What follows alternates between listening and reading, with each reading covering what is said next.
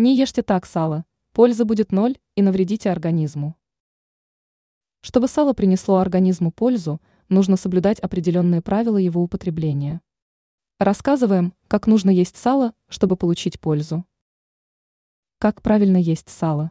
В разумных количествах сало полезно для здоровья. В этом продукте содержатся витамины А, Е, Д и К, а также литицин, положительно влияющий на сосуды и клеточные мембраны.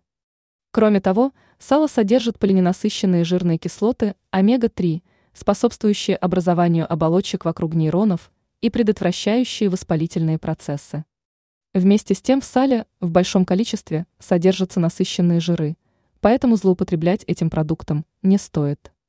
Эксперты рекомендуют съедать в день примерно 30-40 год сала, причем в первой половине дня. Сало на ужин только навредит. Ранее мы рассказывали, какой продукт нужно убрать из рациона, чтобы сбросить вес.